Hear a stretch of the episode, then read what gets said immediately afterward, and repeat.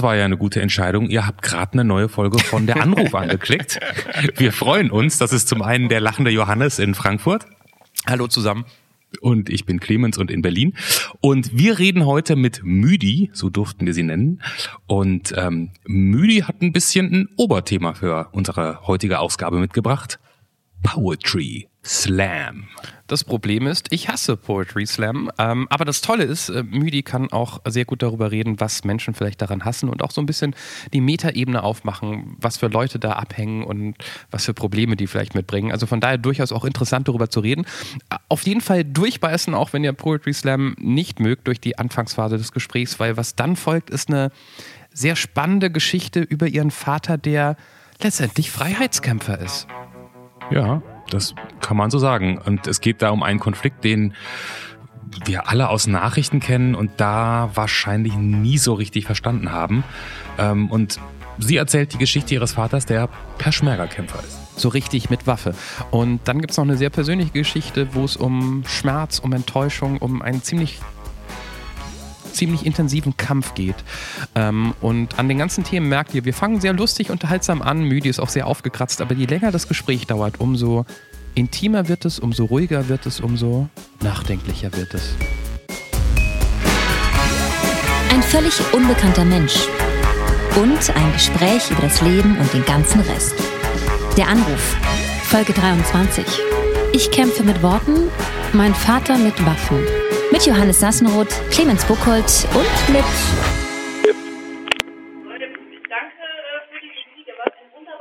Ja, hallo? Hallo, ich hoffe, da ist jemand, der gar kein Problem hat, dass sich die nächsten Minuten alles um ihn dreht. Hallo, hier spricht Media. Lydia? Media.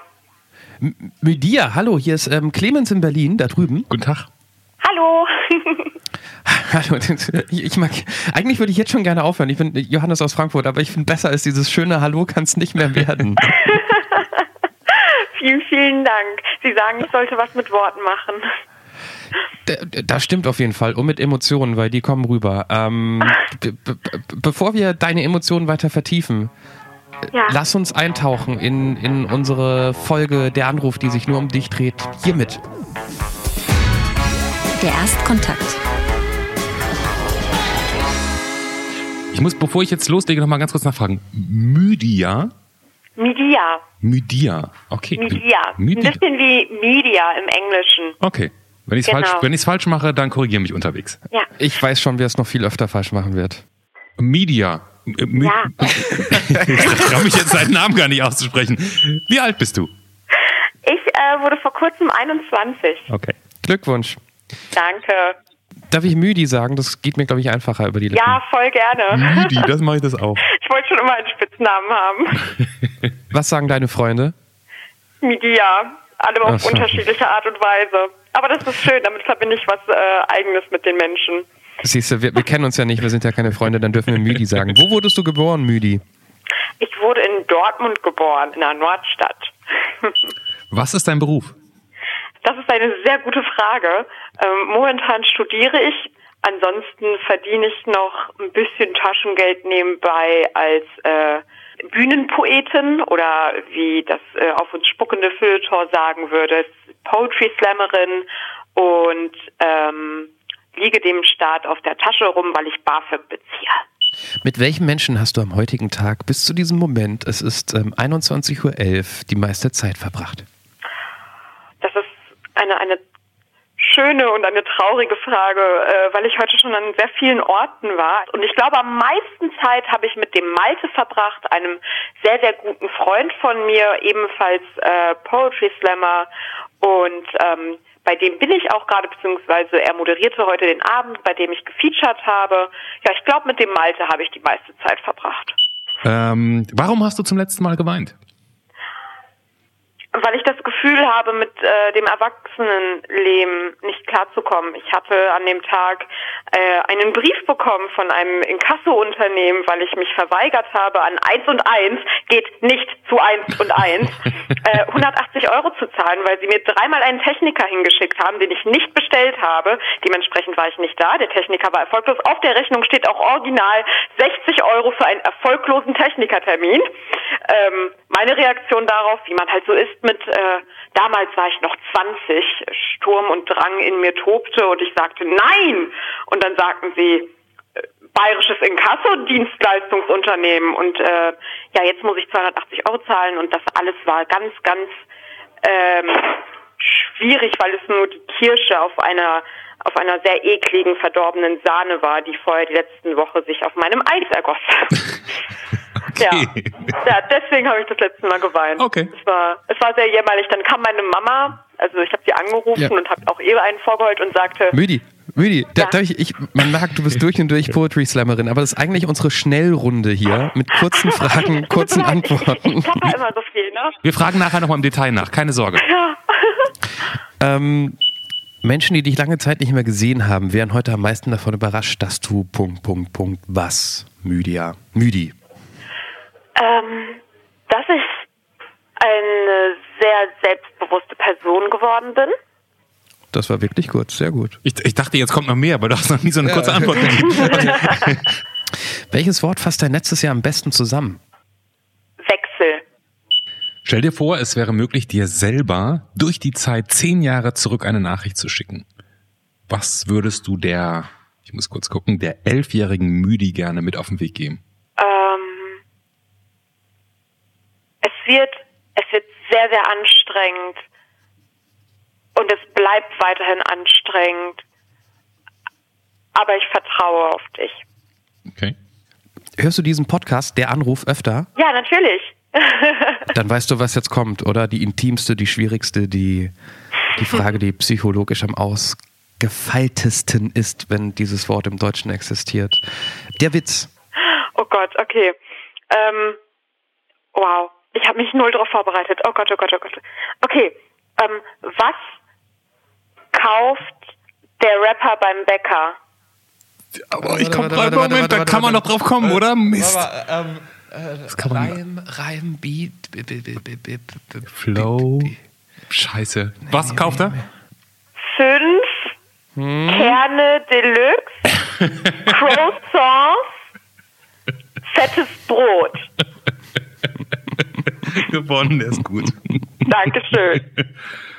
Darf ich gleich zu Anfang eine peinliche Frage stellen, ähm, ja, die, die wahrscheinlich wirklich blöd ist und du wirst dann denken, oh, das will mal kann man jemand, der Poetry Slam macht, kann man dem diese blöde Frage stellen, sowas wie, mach mal was vor.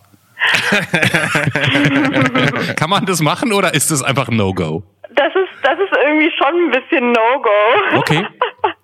ähm, aber eher im Sinne von, sag doch dem Typen, der, der irgendwie die Zunge rollen kann auf der Party, ey, kannst du mal deine Zunge rollen? Und dann macht das drei Stunden lang und die Party geht nur zwei Stunden, sprich du verfolgst ihn noch die eine Stunde Rückweg, weil der Typ schon die zwei Stunden auf der Party so genervt hat, dass er früher gegangen ist. So, weil das passiert tatsächlich öfter, aber äh, ja, ich weiß auch gar nicht, soll ich was vormachen? Ich, ich kann halt meine Texte auch gar nicht unbedingt auswendig. Ich glaube, ich habe einen ersten Satz, den ich schon so oft gemacht habe, dass der drin ist. Komm, so ein bisschen, wenn du was anzubieten hast, kurze Kostprobe. Okay. Als ich klein war, da sagten sie mir, Kind, bist du denn blind? Du scheinst den Dschungel vor lauter Wald nicht mehr zu sehen, die Wüste vor lauterem Knistern erlaubt nicht die Großstadt vor leiser kleinen Details zu verlieren. Und du, Du verlierst dich in ihnen. Große Menschen, nicht minder unerfahren, aber anerkannt als bewanderte Wesen, Erwachsene genannt, was vielleicht was mit ihrem wachsweichen, glatten Lachen oder ihrem Wachsen aus zu kleiner Körperhülle zu tun hatte, erzählten mir. Durch die Zahl hinweg, weswegen es falsch sei, durch die Blume zu reden. Mit Formel, Lineal und Zirkeltraining wurde ich, wow, ich kann es ja fast schon auswendig. Ja gut, aber das, das wäre so der erste Abschnitt gewesen. Das, das, das hast du jetzt gerade auswendig gemacht? Ja, ich bin auch überrascht. Wow. ich lese halt immer vom Blatt ab, wirklich immer. Das war auch mehr als nur ein Satz. Das war, ähm, das war, puh, ich, ich, kann noch nie mal meinen Namen manchmal irgendwie so, so richtig aussprechen. Ich sage eine Sache vorweg, damit es raus ist, weil das wird mir ständig im Kopf hängen bei diesem Gespräch. Jetzt bin ich gespannt. Und man sollte so ein Gespräch eigentlich journalistisch nicht beginnen mit sowas Negativem, aber es gibt wenig, was ich mehr verabscheue auf der Bühne. Wie, es tut mir leid. Und es Wirklich? Wie Poetry Slam. Das ist voll okay. Das ist voll okay. Das ist wirklich total okay. Ähm, ich, ich hasse es manchmal auch, tatsächlich. Ich wollte gerade sagen, ich finde Leute, die mit Sprache hantieren und Poetry Slam, ich finde nicht, dass es immer toll ist, aber allein, dass man das macht, finde ich ganz fantastisch. Ich bin riesen, ich höre mir sowas gerne an. Ich finde das großartig. Ich mag sogar diese Frau, die alle hassen. Ich weiß gar nicht mehr, wie die heißt. Julia, Julia, Julia Engelmann. Ja, genau. Die, die einem sagt, hey, du bist depressiv, ist doch eine Grapefruit und werd glücklich. Ja, die ist schwierig. Der, selbst bei der finde ich so, die hat so auf die Fresse gekriegt und ich habe das gar nicht verstanden eigentlich. Ja, ja, das ist auch wieder wahr. Also ich bin auch, was Julia Engelmann angeht, da habe hab da eine relativ differenzierte Meinung. Einerseits denke ich mir, ja, es ist auf jeden Fall eine Leistung, die sie erbracht hat, denn sie hat einen, also sie als Einzelperson, das muss man einfach so sagen, hat einen Hype losgelöst, mhm. dem mhm. jeder mhm. Slam-Poet, und wir, es, sie wird richtig doll gehatet innerhalb der Szene, ja. eigentlich ein bisschen dankbar sein muss, weil halt plötzlich innerhalb von Monaten die Besucherstürme kamen und sich seitdem das Ganze auch wirklich in, also es werden mittlerweile Stadien bespielt, so. Man muss sich halt die Dimensionen ja. einfach vorstellen, dass es, ähm, es ähm, hat auch es, es hat auch äh, mies, dass sie das Ganze abbekommen hat, weil der ganze Hype ist ja auch nur dadurch entstanden, weil sie halt irgendwie ein ganz gefälliges Stück gemacht hat, was in die Zeit ja. gepasst hat mit dem Song. Und alle haben es halt rauf und runter gespielt, von, ja. Äh, von Internetseiten über Radiosendern, über Fernsehsendern. Und das hat halt genervt. Nicht sie, sondern die Häufigkeit. Deshalb, ja. ich, ich, ich finde es auch plötzlich über. Ist, ist, dass es voll an mir vorbeigegangen ist. Ich kannte Poetry Slam tatsächlich nicht bis zu dem Zeitpunkt, wo ich selber mitgemacht habe. Okay. Ähm, habe das aber natürlich rückblickend, weil es irgendwie auch so ein bisschen Geschichte ist, äh, natürlich äh, nachrecherchiert. Und ähm, ja, es ist auch nicht meine Kunst, aber es ist anscheinend irgendwo, ähm, es ist halt so dieser, siehst du denn Nunana Artikel des Poetry Slams. So. Sag mal, nur damit wir dich nochmal richtig verorten können. Du, äh, haben wir das richtig verstanden? Du hast heute schon auf der Bühne gestanden? Ja, genau. Wo jetzt genau? Also ich bin jetzt gerade in dem Zwischenraum von, von dem von dem Location Vorraum, also wo das Publikum saß mhm. und der Gastro und hier steht ein grauer Karton, wo 20 Kuchenteller Profi-Meet GmbH steht und ein Kasten Wasser. Also ich bin in so einem kleinen Eck hier, deswegen halt es auch so ein bisschen, weil es so eine Industriehalle ist. So. Und, und wie, wie lang war dein Auftritt heute? Oh, der war tatsächlich äh, denn es gibt ein Zeitlimit, genau sechs Minuten lang. Ich musste auch kein zweites Mal, nicht weil ich rausgeflogen bin, sondern weil ich außer Konkurrenz gestartet bin als äh, Feature für den U20 Ruhrpokal. Mhm. Das ist äh, ein kleiner Wettbewerb, bei dem ein Startplatz vergeben wird für wiederum den U20 NRW Slam. Wo wiederum ein Startplatz vergeben wird für den U20 Deutschland Slam? Fragezeichen. Ganz genau, ganz ah. genau. Ich Fuchs. Wie viele Leute waren heute da? Ah, das war eine relativ kleine Runde. Ich glaube vielleicht so 80 im Publikum. Und im Line-Up waren es acht. Und wenn man da ich nur mal so, ich kenne Poetry Slam immer nur so von YouTube und den dreimal, wo ich es live gesehen habe. Mhm. Das heißt, du hast dir vorher was aufgeschrieben. Du hast gerade gesagt, du liest es immer ab, hauptsächlich. Ne? Mhm, ganz genau. Und dann geht man da raus, dann ist man ja. ein bisschen nervös. Ja. und dann trägt man das vor und dann stirbt man tausend Tode, bis man weiß, wie's, wie das funktioniert. Oder was, was passiert da auf der Bühne, wenn du da rausgehst? Also bis vor ganz, ganz kurzem bin ich tatsächlich jedes Mal tausend Tode gestorben. Nicht wegen der Angst vor Reaktion, sondern viel eher, weil ich mir halt dem, was ich geschrieben habe, nie ganz sicher war. Ähm, mittlerweile ist schon eine gewisse Routine drin. Ich bin trotzdem noch jedes Mal aufgeregt. Anfangs habe ich den Raum verlassen, wenn die Wertung kam, weil das Einzige, was mich so richtig, richtig doll an diesem Genre stört, ist eigentlich, dass so ein Pseudo-Wettbewerb stattfindet. Also es ist halt mit Punkten meistens. Mhm. Und ich fand Wettbewerb immer doof. Das heißt, es gibt ganz selten Veranstaltungen, wo man einfach hingeht und sagt, ich Poetry Slam hier so ein bisschen, so, das hat immer diesen Battle-Charakter. Genau, das ist halt der Slam-Teil im okay. Poetry Slam. Man, man slammt gegeneinander. Ähm, kann man sich so ein bisschen wie bei irgendwie so einem Rap-Battle vorstellen, nur dass man sich weniger disst. ähm, so, so wie bei Eight Mile, nur besser angezogen. Ich sage auch kurz, warum ich Poetry Slam so kacke finde. Nicht, dass ich hier wie einer von den zwei alten Typen bei der Muppet Show wirke, die einfach nur alles blöd finden. Ähm, klar, da, da, da machen Menschen was, was mit, mit Sprache. Das ist natürlich etwas, was ich auch toll finde aufgrund meines Berufs. Aber ich habe immer so das Gefühl, das ist so immer so ein bisschen über. Ich muss jetzt sehr oft lachen mit dir, Ju äh, jetzt habe ich bei der Julia gesagt, aber über die haben wir nur geredet. Oh, das Gespräch ist noch nicht zu Ende, die liegt gleich ab. Müdi, nein, ich musste oft lachen mit dir. Da sind lustige Sachen dabei. Man merkt, du bist nicht auf den Mund gefallen. Das hat man in der ersten Sekunde gemerkt. Aber für mich ist es immer so ein Tick drüber. Also, das ist so, als ob du ohne Filter durch die Welt gehst und so alles erzählst. Die Tatsache, dass du irgendwie vorgelesen hast, was auf den Tellern steht vor dir oder, oder die, wie war das Bild vorhin mit der schlecht gewordenen Sahne, wo, wo ich mhm. gar nicht mehr weiß, worum ging es denn eigentlich, was sie gerade beschreiben wollte. Das, das Problem habe ich immer mit Poetry Slam, ja. dass es immer so ein bisschen drüber ist, immer so ein bisschen zu viel in, in meinen persönlichen Ohren. Mhm.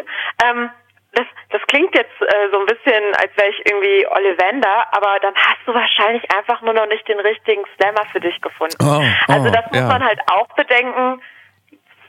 Jeder hat einen eigenen Stil. Es gibt sehr nüchterne, vielleicht guckst du dir mal Nico Semsrott an. Ähm, Nico, wie? Nico Semsrott. Das ist zum Beispiel ein sehr nüchterner Slammer. Aber klar, gerade das, gerade Bühnenliteratur äh, spielt halt damit, dass sie ihn erstmal erschlägt. Ich teile aber deine Aversion gegen Poetry Slam, weil mir ein anderer Punkt immer etwas zu drüber ist, nämlich die Selbstgefälligkeit, mit der viele Poetinnen und Poeten auf die Bühne gehen. Ähm, Slam hat ja immer so ein bisschen was Studentisches. Oft stehen halt eben auch so Anfang, Mitte 20-Jährige da, ähm, mhm. Dauerstudenten, die irgendwie glauben, dass die Welt verstanden zu haben. So.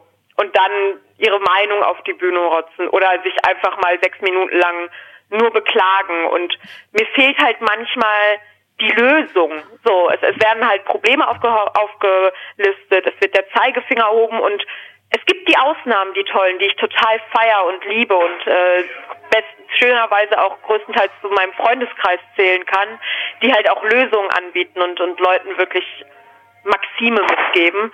Aber ja, zumeist ist es so ein großes äh, mm, wir sind unzufrieden. okay, okay. Wobei ich ja gar kein Problem habe mit großem Ego. Das gibt es ja in meiner Branche. Mein Geld verdiene ich ja mit Radiomoderation. Das, jeder, der im Radio moderiert, hat ein großes Ego, sonst würde man mhm. das nicht machen. Und ich finde es auch vollkommen okay, wenn man ein großes Ego hat, wenn man wenigstens dafür auch gut ist. Das sind halt nicht alle. Ähm, ja, das ähm, ist halt ein anderer Punkt. Äh, Slam ist weniger gefiltert, als jetzt irgendwie in eine Kabarettshow zu gehen oder so, wo man Leute hat, die, was weiß ich, da seit Jahren dabei sind. Hier findet man halt an einem Abend mal jemanden, der seit sechs Jahren in der Szene ist und sich einen Namen gemacht hat, neben der Person, die ihren ersten Auftritt hat an dem Abend. Aber vielleicht ist es, ich habe ja auch schon das Wort Filter benutzt, du hast gerade auch Filter gesagt, vielleicht ist es genau das, dass ich eine gewisse Art von Unterhaltung gut finde, eine gewisse Art eben nicht und dass Poetry Slam bisher immer mir eine gewisse Art sehr oft präsentiert hat, die ich nicht mag und ich habe die andere nicht mitbekommen. Ich bin auch schon ruhig. Wenn du, wenn du aber, wenn du sagst, Müdi, da gibt's dann so Leute, die erklären dir, wie die Welt funktioniert und die haben es irgendwie verstanden. Ähm, wenn ich jetzt zu mehreren Auftritten von dir komme, was, was hast du denn jetzt nicht speziell in, in, in, in einer bestimmten Sache, sondern so ein bisschen im Überbau? Was hast du zu sagen? Liebe. Liebe habe äh. ich zu sagen. Das, äh, äh, ich, ich habe ganz lange wollte ich über politische Themen schreiben und Leuten sagen, yo, da läuft was falsch. Ähm, und jedes Mal, wenn ich anfing, habe ich mich an genau dieses Gefühl erinnert ähm, gefühlt, dass, dass Leute sich auf die Bühne stellen und aus so einer Distanz erzählen, was gerade in diesem Land, auf dieser Welt, was wo auch immer mhm. passiert. Und ich bin für mich an dem Punkt angekommen, wo ich sage, es ist okay, über mich zu reden und in dem Moment so viel Ego zu haben, aus meinem Leben zu berichten, weil es im Kleinen anfängt und im Großen aufhört. Und die Leute sich aus, aus kleinen Anekdoten und Geschichten aus meinem Leben vielleicht etwas mitnehmen können. Und größtenteils sind das, glaube ich, Geschichten über das Familiäre, das Private, den, den Intimitätsbegriff und wie wir vielleicht einfach dadurch, dass wir auf einen gewissen Radius, den wir ausstrahlen, achten, alle ein bisschen mehr Achtsamkeit in die Welt bringen können und ein Netz aus Achtsamkeit entstehen kann. Ja. War das verständlich? Ich, ich glaube, ich ja, habe so ja, verstanden. Ja. Können, können wir sozusagen im Anschluss, und falls das jemand hört und da Lust drauf hat, sehen wir dich irgendwo auf YouTube oder hören wir dich irgendwo? Ähm, oh, einen Moment, die Tür ging auf. Äh, ja, man, man findet mich auf YouTube, aber größtenteils mit alten Texten. Das ist mir dann immer so ein bisschen unangenehm. Also ich mache aktuell meistens hat man so ein, ein Set an Texten, das man in diesem Moment sehr oft macht. Ich mache aktuell so zwei, drei Texte regelmäßig. Die sind allesamt nicht auf YouTube, aber es gibt ältere Texte von mir.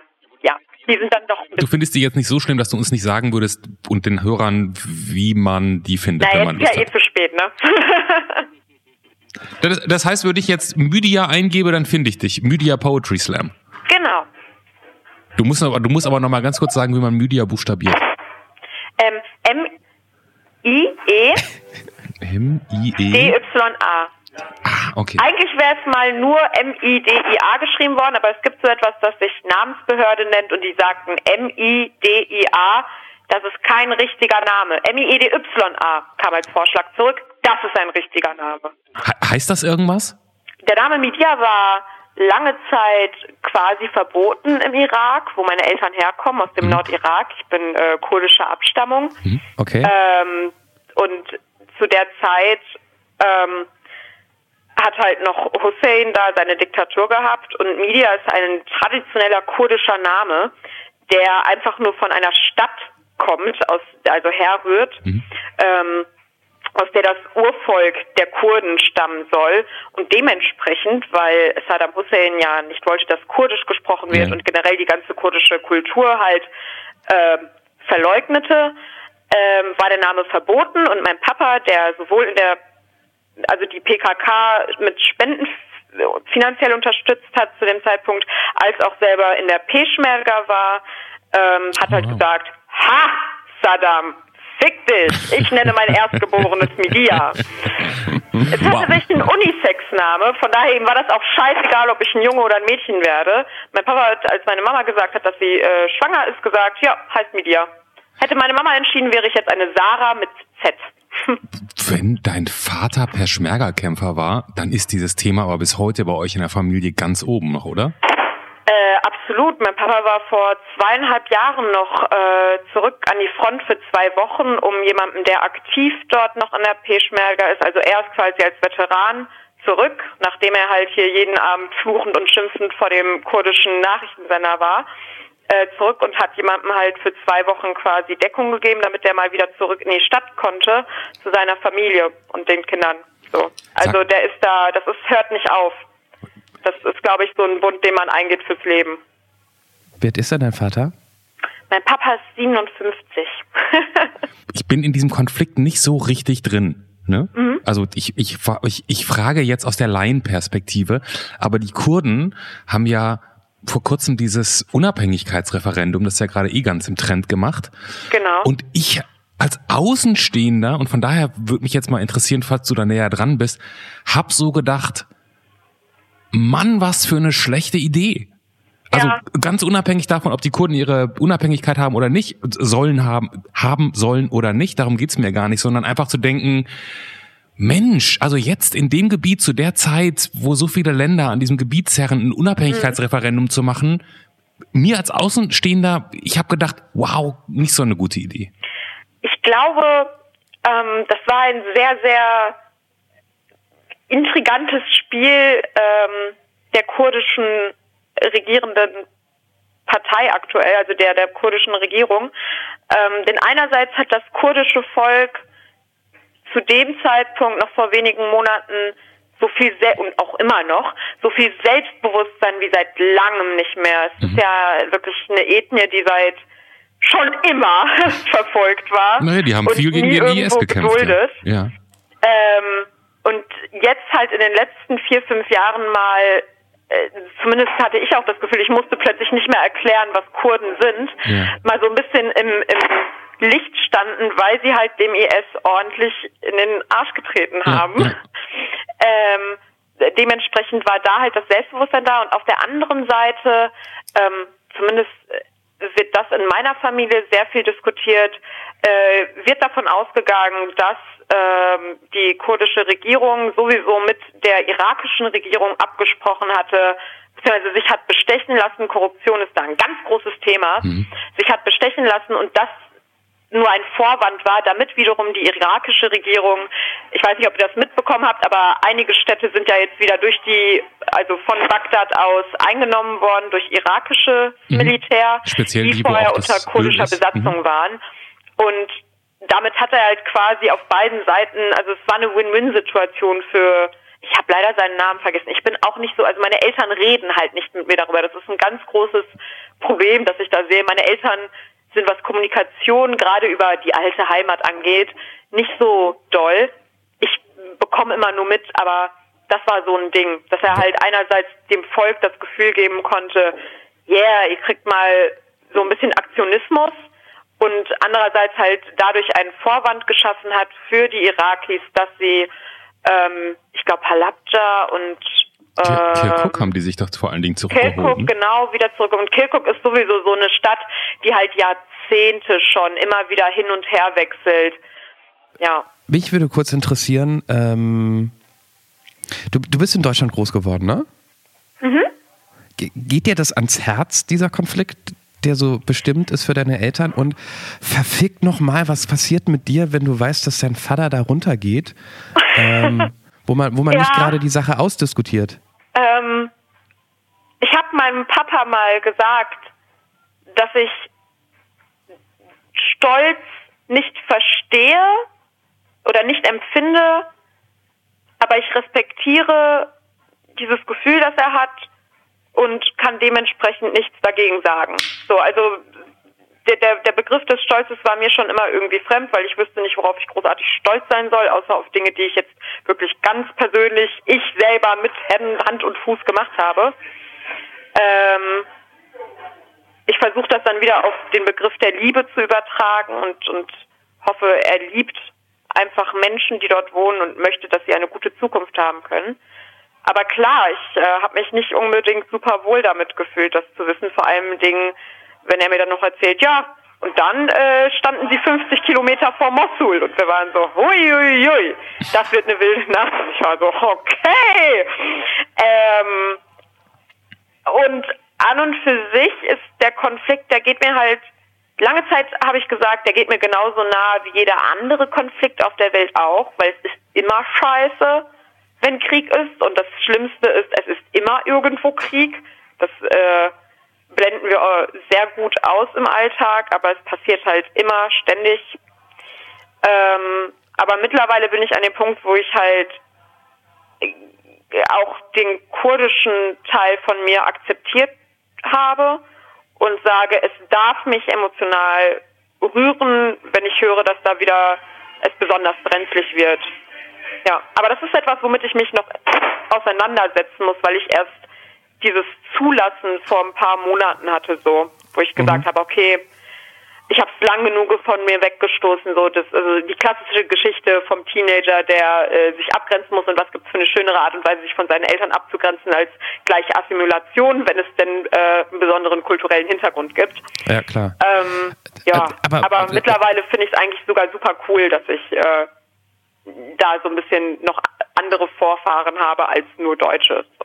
Aber würdest du sagen, weil du hast gerade Stolz sehr lange erklärt, dein Vater macht das, was er macht, sich auch in Gefahr begeben, also mit dem Leben kämpfen, ähm, aus Stolz oder weil er wirklich was für die Region verbessern möchte? Das ist ein wichtiger Unterschied. Weil er wirklich was für die Region verbessern möchte. Okay. Ja, definitiv. Ich verbinde das nur immer sofort mit diesem Wort des Vaterlandsstolzes, weil ich halt wüsste, dass wenn irgendwo in Nepal was passieren würde, mein Papa nicht hinfliegen würde. Ähm, das ist so das Ding für mich. Also es gibt ja auch gerade in Syrien äh, die Internationals, die für die JPG ähm, kämpfen. Das heißt, da laufen Briten rum und Amis und ähm, die einfach irgendwie sagen, das ist eine Sache, für die möchte ich mich einsetzen und ich äh, will mir erst auch in den Arsch treten. Ähm, aber so einer wäre mein Papa halt nicht gewesen. Und wie ging es dir, als dein Vater da runtergeflogen ist kürzlich?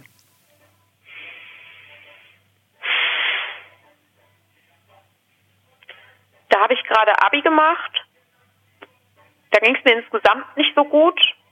Und das war halt noch ein weiterer Faktor, der mich sehr aus meiner eigentlichen Lebensrealität, aus dem, was hier gerade abging, sehr rausgerissen hat.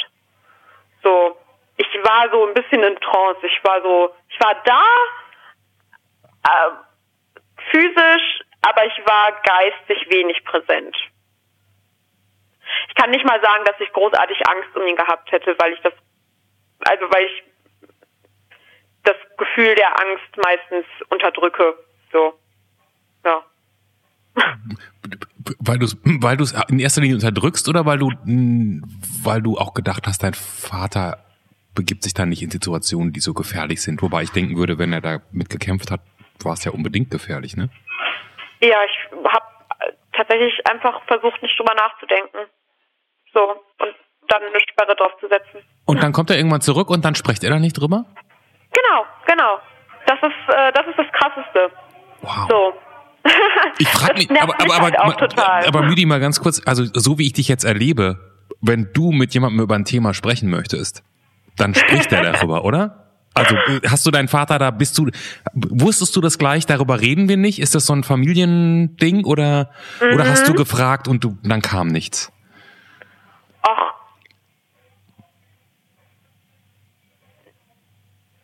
Sagen wir so, in, in meiner Familie kann man stundenlang darüber reden, wie schön der Wandteppich ist, den man sich jetzt neu angeschafft hat. Mhm. Und die richtigen Themen werden halt schön unter den Teppich, auf dem man steht, gekehrt und versteckt. Also es wird halt viel, äh, ach, ich weiß nicht, wir, wir reden halt nicht wirklich über tiefere. Aber, aber Sachen, du kehrst mit. Halt Du, du, du kehrst dann aber auch mit. Ich, äh, ich kehre mit, ich habe aber auch schon viel aufgewühlt. Also ich Okay. bin, ach, jetzt kommen wir zu dem Teil, wo, wo klar wird, uiuiui, schwere Jugend. Aber ähm, ich bin, glaube ich, das mit 14 das erste Mal ans Jugendamt geraten. Und dann gab es auch eine dicke Gesprächstherapie verordnet, weil halt ähm, leider, leider äh, häusliche Gewalt ein Thema war zwischen mir und meinem Papa. Ähm, und seitdem ist so unfassbar viel passiert. Und ich habe so viele Grenzen überschritten und mehr oder minder, also in der Pubertät, meine Eltern erzogen, sodass ich den Lebensstil, den ich jetzt so führe, führen kann. Und äh, mich oft genug wie die schlimmste Tochter der Welt führe, fühle, äh, zu Recht auch manchmal, weil ich einfach äh, mich selten melde und so. Aber andererseits denke ich auch, wow, du hast wirklich, wirklich viel, viel, viel Stress gemacht. Ähm, und mittlerweile bin ich bei dem schon sehr viel besseren Zustand, dass ähm, toleriert wird. Ja, Aber, Toleranz und Akzeptanz sind ja zwei verschiedene Dinge, aber sie, sie tolerieren super viel so. Das habe ich jetzt auch nicht ganz verstanden. Hast du Stress provoziert oder hast du einfach das gemacht, was für viele irgendwie normal ist, aber für deine Eltern vielleicht genau. ich nicht? wollte gerade sagen, äh, es kommt auf den Blickwinkel an. Für sie habe ich natürlich Stress provoziert. Für mich habe ich halt, ich bin hier aufgewachsen mit den Wünschen, Träumen, Ideen eines deutschen Mädchen und gleichzeitig halt den kurdischen Wurzeln. Und das miteinander zu vereinbaren war scheiße. Ja.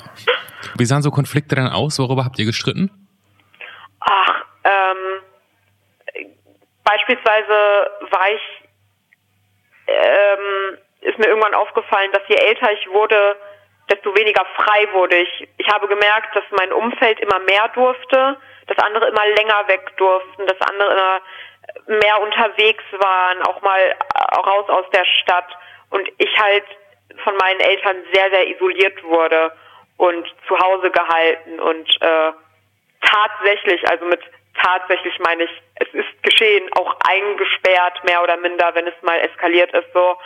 Und ähm, ja, dagegen habe ich mich halt aufgelehnt, beziehungsweise mich auch selber etwas abgeschafft. Ähm, bin irgendwann in einer äh, Kinder- und Jugendpsychiatrie gewesen, weil ich halt ein wenig. Müde, bevor du da ja? aufgelehnt heißt dann auch, weil du jetzt von häuslicher Gewalt gesprochen hast, du bist auch verprügelt worden. Ich frage das jetzt einfach mal so und du kannst dazu sagen, was du möchtest oder nicht. Genau, ähm, ja, ich wurde verprügelt. Ähm, in einer Nacht so doll, dass ich halt ähm, im Pyjama äh, mich ins Bad mit Fenster äh, begeben habe und gesagt habe, dass ich äh, duschen gehe, weil mein Papa nicht aufgehört hat, halt äh, draufzuschlagen und meine Mama auch nicht großartig zurückhalten konnte. Da war ich 14, ja, da war ich 14 und ich habe die Tür abgeschlossen, das Wasser laufen lassen, habe das Fenster geöffnet und bin rausgesprungen und ähm, es war Mitternacht, es hat geregnet, man hätte es sich nicht dramatischer vorstellen können. Und dann bin ich da heulend äh, weggelaufen und habe mich halt äh, im eingenässten Pyjama vom Regen und von mir ähm, irgendwie bei einer Freundin wiedergefunden, die halt am nächsten noch bei mir dran gewohnt hat. Und ich glaube, so vier, fünf Stunden später hat die Polizei mich dann gefunden, äh, weil meine Eltern dann natürlich sofort irgendwie Vermisstenmeldung rausgegeben haben. Und ab dem war das dann halt alles offenes Thema und davor war ganz viel Lügengerüst. Aber irgendwann bist du ja alt genug, um, um zu sagen, ich, ich kann hier abhauen, ich muss nicht in dieser Familie leben und du bist immer wieder zurückgekommen nach all dem, was passiert ist, was ich mir gerade unfassbar schwer vorstellen kann, wenn mein Vater mich, äh, wenn mein Vater mich einsperrt, weil mein Vater mich so verprügelt, mehr als nur im Affekt. Ich, ich, ich könnte meinem Vater nicht mehr so in die Augen gucken wie vorher oder irgendwie so ein Vertrauens Verhältnis aufbauen, dass man sich da wieder irgendwie entspannt trifft und über einen Wandteppich redet? Hm. Ähm, ich muss gleich leider sagen, dass das meine letzte Antwort erstmal sein wird, weil ich hier gerade aus der Location geschmissen werde. Wir können das Gespräch gerne nochmal aufnehmen später oder am äh, Mobiltelefon weitermachen. Dazu möchte ich aber ganz kurz sagen, ich hatte das Glück und Pech als junges Mädchen relativ viel zu reflektieren, was super ätzend war, weil man dadurch in so Gedankenkreise kommt, aber auch mich ganz früh dazu gebracht hat zu denken, okay, meine Eltern bemitleidenswert.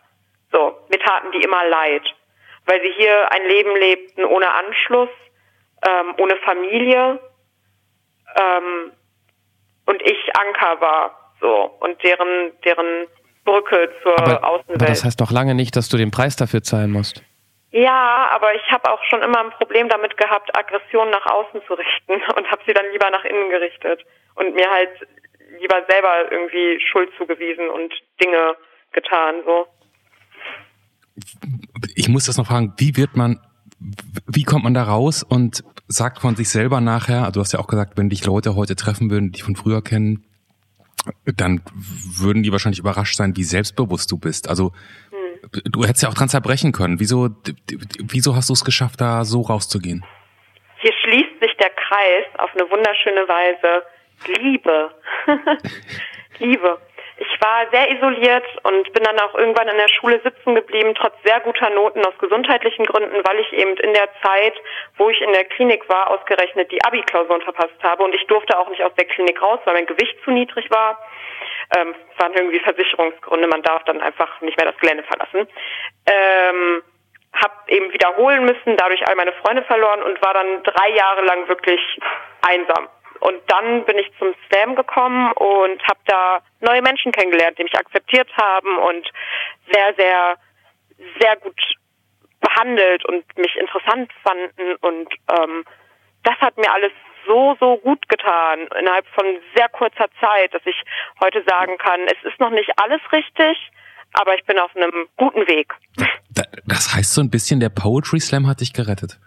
Ja, ein bisschen. Oh Gott, klingt das schlimm. Nein, das klingt überhaupt nicht schlimm. Das klingt überhaupt nicht schlimm. Das ist doch was, also toll. Also wenn das, wenn das Poetry Slam kann, dann kann man so Leuten, die das nicht mögen, einfach nur den. Mittelfinger zeigen, Johannes. ich, ich, ich fühle mich gerade so mies bei all dem, was ich vorhin gesagt habe jeder, der sich irgendwie komisch fühlt, soll hier mal hinkommen, irgendwas hinschreiben, Hauptsache im Backstage rumhängen. Man trifft tolle Leute. Ich würde dich gerne noch eine Sache fragen. Ja. Und ähm, ich, ich frage es jetzt einfach, weil ich fühle mich manchmal so ein bisschen, wer bin ich, dass ich die Frage stellen darf, wo ich ja mein Leben auch nicht immer in den Griff bekomme. Aber so ist es nun mal. Wir treffen uns hier bei diesem Format der Anruf und wir stellen Fragen. Ähm, ich habe das alles verstanden, was du gesagt hast. Du klingst sehr aufgeräumt bei all dem, was dir zugestoßen ist. Und das ist bei weitem mehr, was mir zugestoßen ist, aus meiner Empfindung heraus. Also häusliche Gewalt, familiäre Gewalt, das finde ich schon, das ist schon heftig. Ja. Und jedes Mal, wenn du drüber redest, ähm, redest du anders. Weißt du, du verstehst die Stimme, weißt du, so, so, so wie wenn man, wenn man jetzt was Ironisches spielen möchte, ähm, ist mir aufgefallen. Und ich habe mich gefragt, warum macht Müdi das? Warum redet sie da so anders? Muss sie es selbst für sich überspielen oder kann sie sonst nicht anders als, als so vermeintlich lustig über, über sowas Schweres, über sowas Hartes reden? Ähm, ich kann da auch, glaube ich, sehr ernst drüber reden. Ich musste da ja sehr viel ernst drüber reden. Also, weil, wie du schon sagtest, ich rede da relativ locker drüber. Zu dem Zustand muss man ja erstmal kommen. Und ich glaube, es hat ein bisschen was damit zu tun, dass ich gemerkt habe, was es mit anderen Leuten macht. Und ich finde es voll nicht schön, wenn sich andere Leute schlecht fühlen. Und es passiert halt leider automatisch, oder schönerweise automatisch. Aber es ist ja toll, dass der Mensch ein empathisches Wesen ist. Und ich glaube, einerseits versuche ich mir dadurch eine gewisse Leichtigkeit zu bewahren und andere auch zu schützen. Ich glaube, so ist das. Ja. Bist du heute glücklich hm. mit deiner Familie? Nein. Gehst du gern zu deiner Familie?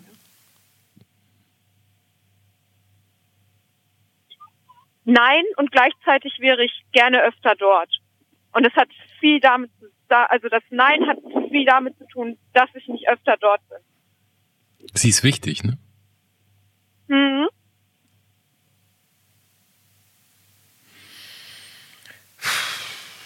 Bah. Bah, ja, bah ist das richtige Wort. Müdi, müdi, müdi, müdi. Wir haben dir ganz schön viel zugemutet. Wir haben, wir haben dir wir haben dir Themen zugemutet, die, glaube ich, nicht einfach sind. Wir haben dir einen beschissenen Spitznamen zugemutet, der nicht deutscher sein könnte als Müdi. Aber er passt sehr gut. Ich bin auch richtig müde. Also von ja. daher. Siehste, dann, dann lass uns doch dir auch etwas schenken. Du, du, du, du kennst dich aus mit der Kunst auf der Bühne, mit, mit den schönen Dingen, die Menschen schaffen können. Und deshalb hat Clemens extra für dich einen Pinsel in der Hand. Welche Farben sollen es sein, Müdi?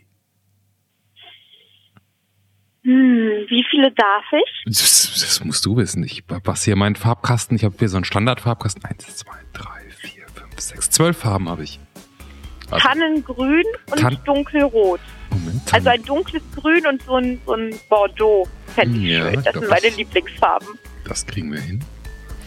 Und während Clemens mischt, kann ich auch noch sagen, dass wir Müdi auch noch eine schlechte Telefonverbindung zugemutet haben. Das haben wir gar nicht erklärt. Es gab einen Schnitt von ein paar Minuten, als wir umgestiegen sind, ähm, wie, wie, angekündigt, aufs Handy, um dieses Gespräch zu Ende zu bringen, weil du rausgeworfen wurdest.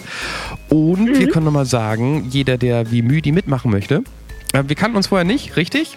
Genau der meldet sich einfach auch wie Müdi über ähm, der Anrufpodcast.de, wo man das Bild, das Clemens jetzt gerade erst malen wird, jetzt das auch schon sehen kann, weil euer Jetzt ist nicht unser Jetzt, um in der gleichen Sprache und Melodie eines Poetry Slammers zu reden. Ähm, das Ganze ist das Titelbild von Müdis Folge und Clemens wird in dieser Sekunde mir das Werk präsentieren. Da. Oh, ist das schön. Oh, ist das schön. Das musstest du jetzt auch ein bisschen. Ich sehe es noch gar nicht. Ich fühle es. Ich oh, fühle die Schönheit bis hier rüber. Siehst du es, Johannes? Ja, das hat so was, das, ich, ähm, ich weiß nicht warum, aber es hat was von, darf man Engel sagen? Doch. Ja, oh, das ist oh. wirklich, das ist, also ich habe es ja auch schon zu, ich, ich habe ja schon viele Rorschach-Testbilder auch ein bisschen schöner geredet, als sie waren, aber das hier ist wieder eins aus der Kategorie, das kann was, Müdi. Da äh, darfst du dich drauf freuen, oh. glaube ich. Ich hoffe, es wurde Liebe reingesteckt. Es, du, wenn du es siehst, wirst du sehen, dass da Liebe steht. Ah. Oh Gott. Müdi, lass dir von solchen Menschen wie mir den Poetry Slam nicht, nicht vermiesen. Auf keinen Fall. Nein, ich wie gesagt, ich bin ja, es ist Hassliebe. Auf meiner Seite. Mensch, da kann ich nur noch sagen, danke fürs Gespräch. Sehr gerne. Sehr gerne. Und dir noch einen schönen Abend. Ebenfalls. Tschüss. Tschüss. Das war Der Anruf.